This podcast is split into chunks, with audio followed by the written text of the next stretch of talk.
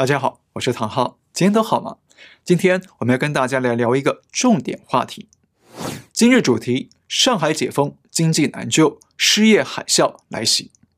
不过，先跟您提醒一个好消息哦，特别是台湾的朋友们，就是啊，我最喜欢的艺术演出神韵晚会啊，已经抵达台湾了。六月七号起，就要在台湾各地巡回演出二十七场。那我也讲过，今年三月我去纽约林肯中心看神韵，那看到现场啊挤得满满的，都是穿着非常讲究的纽约精英在看。而神韵在法国巴黎、英国伦敦和意大利等等许多国家呢，也都是经常爆满，吸引大批的贵族名流去观赏。所以啊，现在神韵到台湾了，希望您不要错过这个机会，跟我一样去体验这场高水准的世界级演出。好，接下来进入我们的主题吧。热闹的烟火是为了庆祝上海在历经两个月的封控苦难之后，终于在六月一号凌晨宣布全面解封。当许多小区的居民们纷纷热闹庆祝，庆祝自己终于熬过苦难，重获自由。当然，这个自由距离过去的正常生活，还有相当的差距，因为人们还是得保持社交距离，不能群聚，出入公共场所要扫码，还要每七十二小时做一次核酸检测等等。而且每天都还有新的确诊案例在发生，所以在我看来啊，上海解封呢，不是疫情真的清零了，只是一种掩耳盗铃，是被经济危机与政治危机逼得不得不解封了。因为中国经济快被北京当局的动态清零搞垮，而经济搞垮也连带着可能把习近平的连任之路搞垮。还会把上海市委书记李强的未来仕途搞垮，所以呢，不得不赶紧解封，挽救经济与民生。那巧的是哦，上海启动封城的日子啊，是在三月二十八号，也就是四月一号愚人节的前夕，而解封的日子呢，刚好是六月一号儿童节。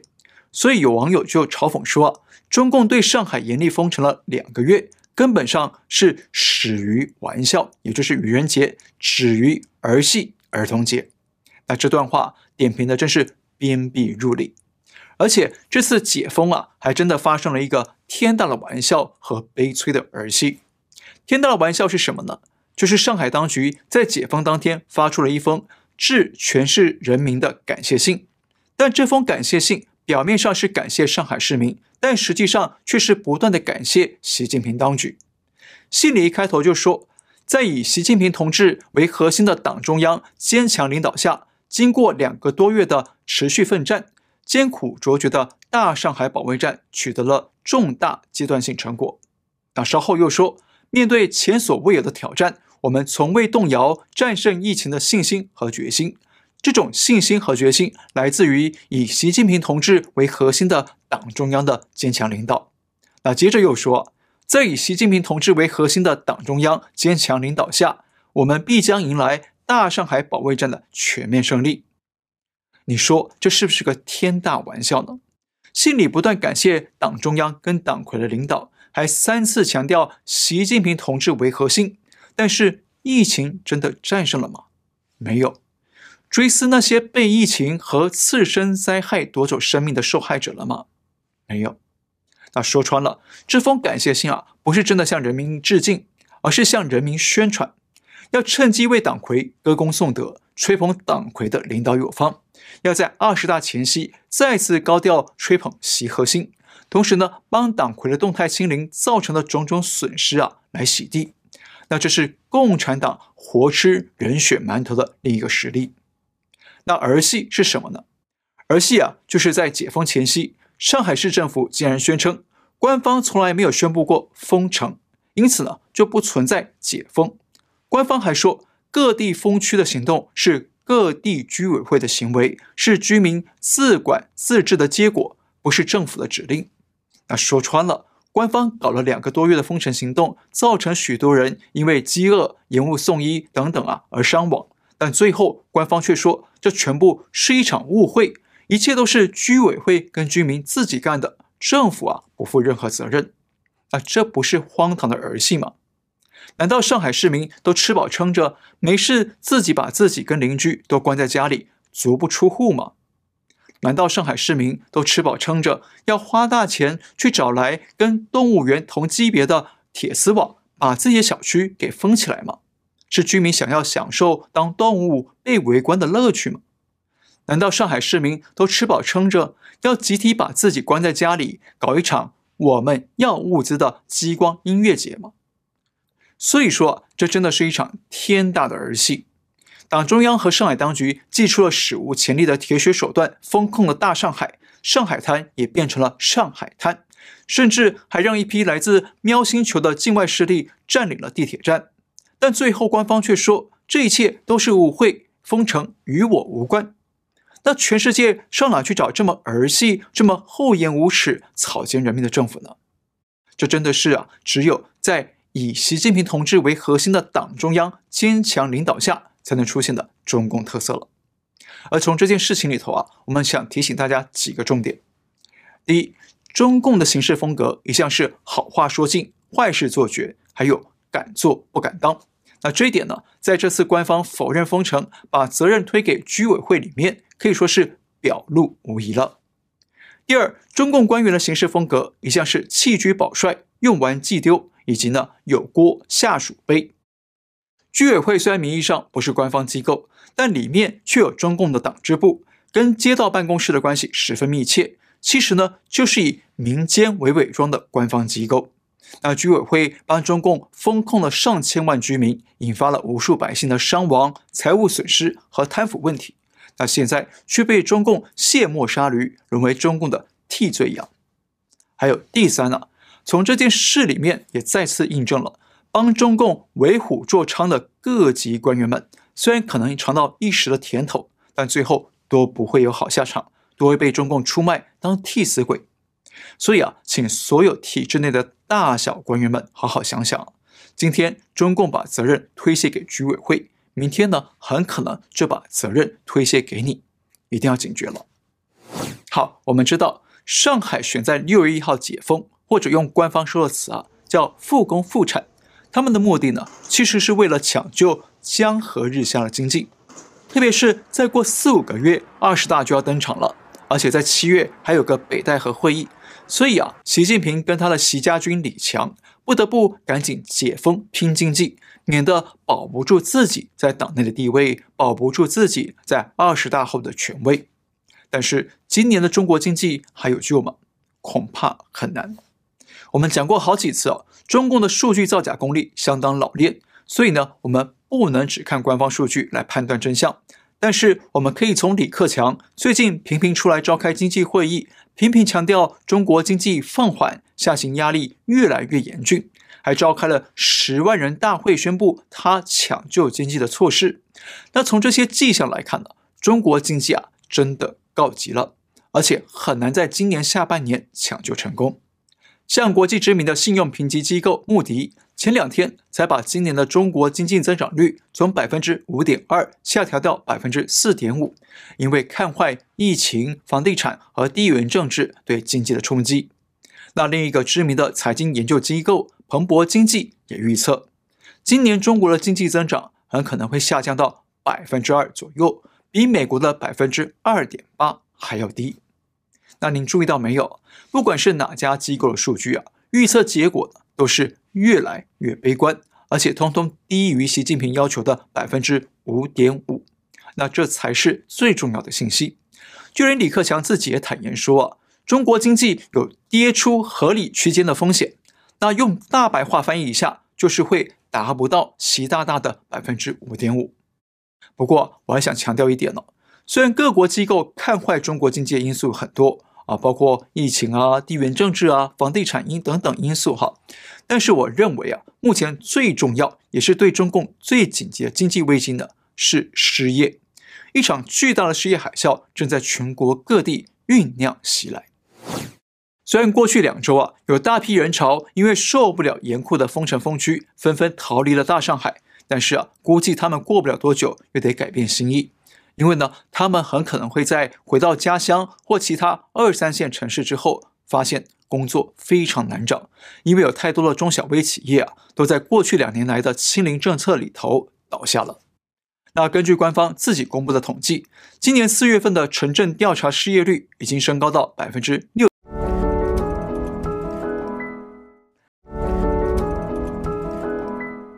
六点一。这什么意思呢？请注意哦，中国的失业率百分之六点一啊，不但已经远远高于美国的百分之三点六，而且还已经几乎追上欧盟的失业水平了。而且长期观察中国经济的朋友们都知道，中共的失业数字啊是完全可防可控的。以前呢，不管经济再怎么差，他们总是把失业率控制在百分之五点多，几乎不超过百分之六。但这次官方非常罕见的把失业率放宽到百分之六以上，这表示什么呢？这表示中国的实际失业情况可能远远高于这个数字，所以官方不得不再放宽一些，免得跟事实落差太离谱。而且更严重的危机是，年轻人的失业问题持续恶化。根据官方数据，十六到二十四岁的人口失业率是百分之十八点二。而二十五到五十九岁人口的失业率是百分之五点三。那换句话说，中国最主要的劳动人口族群都陷入严重的失业问题，特别是刚刚离开校园的二十岁出头的毕业生，很多人呢已经遇到毕业即失业的困境。像北京大学有内部人员透露啊，今年北大毕业生的就业率只有百分之六十，等于是有四成的毕业生毕业即失业。而且这个六成的就业率还是涵盖了顺利就业、读研究生以及呢出国读书这三类人群的总和。但换句话说，真正找到工作的绝对不到六成。而且呢，如果是其他声望更低的学校啊，那就业率还会更糟。或者说，北大、清大等名校的毕业生，他们毕业后的工作选择啊变少了，而其他非九八五。非二幺幺的学校毕业生呢，他们的工作选择，可能就变没了。特别是今年全中国的高校毕业生有一千零七十六万人，创历史新高。而这些毕业生要竞争工作的对象呢，除了他们的同届同学之外，还要跟前两年找不到工作的毕业生，以及呢因为疫情失业的资深人士来一起竞争。所以今年中国高校生啊。失业问题绝对会比往年要更严峻，所以啊，最近才传出有北大毕业的博士生去应征基层的城管，那这种人才低就、学历贬值的现象，就透露了中国就业市场高度紧缩、那失业大军高速增长的危机。既然失业危机这么严峻，那中共官方知道吗？当然知道，所以在今年三月初啊。中共两会上就提出要新增一千一百万就业的目标，那这个一千一百万就是考虑到今年高校毕业生差不多是一千一百万，但是呢，根据摩根士丹利首席经济学家张俊推算呢，中国经济增长一个百分点，大约可以增加两百万到两百四十万的就业机会，所以呢，如果中共要达成这个就业目标的话，那么今年中国的经济增长率就必须达到百分之四点五到百分之五点五之间才行。但是啊，今年中国第一季度的增长率号称有百分之四点八，不但已经快跌出了百分之四点五的下限了，而且这个数据还普遍受到海内外专家的质疑，认为啊不可能这么高。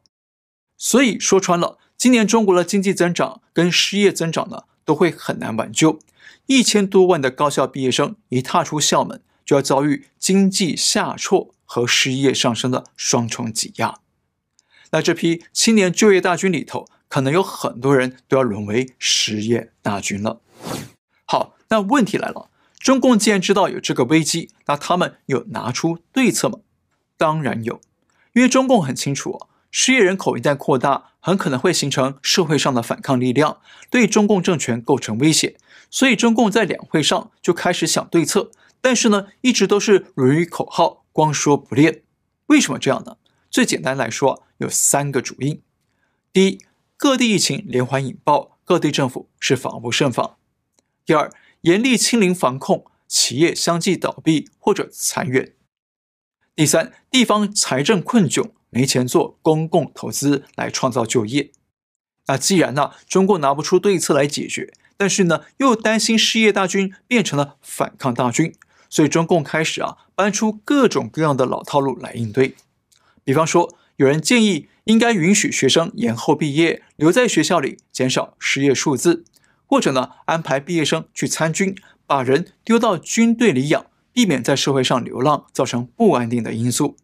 那中共中央也抛出了个新政策，说要把县城作为建设发展的主要地点。那言外之意呢，就是要把大城市失业人口引流到县级城市去消化。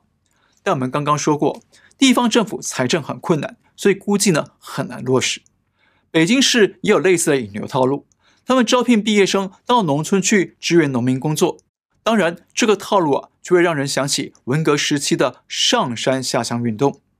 当时毛泽东在全国发动文革斗争，斗倒了刘少奇。虽然他夺回了权力，但是却把中国经济搞垮了，全国失业问题非常严重，让老毛解决不了，所以下令把年轻人，特别是红卫兵们派到农村去。那当时习大大也是其中一员。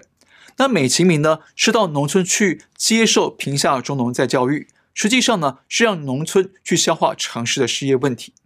因此啊，现在中共各地政府纷纷喊出类似的上山下乡的政策，真的让人呢有一种时光倒流、穿越时空的错觉。二十一世纪的中国正在重演一九六零年代的种种苦难。不过呢，总的来看呢，中共这次在应对疫情和衍生的失业问题的做法呢，可以让我们看出啊一个有趣的自毁经济五部曲模式。而且这个模式呢，是从毛泽东年代到习近平时代都不断的反复上演。第一步，搞政治运动，争权夺位。当年老毛发动了文化大革命，习大大发动了清零大革命，跟政治对手来拼搏较量。第二步，搞垮经济，失业严重。共产党内的政治斗争啊太激烈，导致社会经济全面停摆，重创了民生经济，那失业率也迅速攀升。第三步，上山下乡转移失业。当初老毛跟现在的习大大都如出一辙，号召青年人口到农村去或者到县城去，名义上是去支援农村工作或者是建设县城，但实际上呢是把城市的失业人口清零，丢到乡下去，避免在城市造成乱源。第四步，维稳政权，减轻财政负担。共产党把失业大军丢到乡下去，让他们在田里自力更生。一方面减轻了政府对失业人口的财政负担，那另一方面呢，也避免失业大军集结起来对中共发动抗争，威胁政权。第五步，甩锅农村，压垮农民。中共把失业大军丢给农村，等于是失业人口啊要跟人民分粮吃。但是呢，这些失业的年轻人往往都不太会干农活，所以呢，生产力不高。结果反而加重了农民的负担。那说穿了，中共把人民与党的敌我矛盾转移变成了失业人口与农民之间的内部矛盾，用牺牲农民的方式来保护党的伟光正和政权的稳定。那这套五部曲模式啊，是中共几十年来经常出现的斗争模式：政治斗争先毁了经济，再把经济矛盾转移到农村去吸收。我们再说一次这五部曲：第一，搞政治运动，争权夺位；第二，搞垮经济，失业严重；第三，上山下乡，转移失业；第四，维稳政权，减轻财政负担；第五，甩锅农村，压垮农民。好，摄影师说，我今天工作速度太慢，让他等得肚子很饿，他要赶紧去吃饭。那今天就先聊到这里，别忘了订阅、留言、按赞、转发给更多的朋友们来看。感谢您收看，我们下次再会。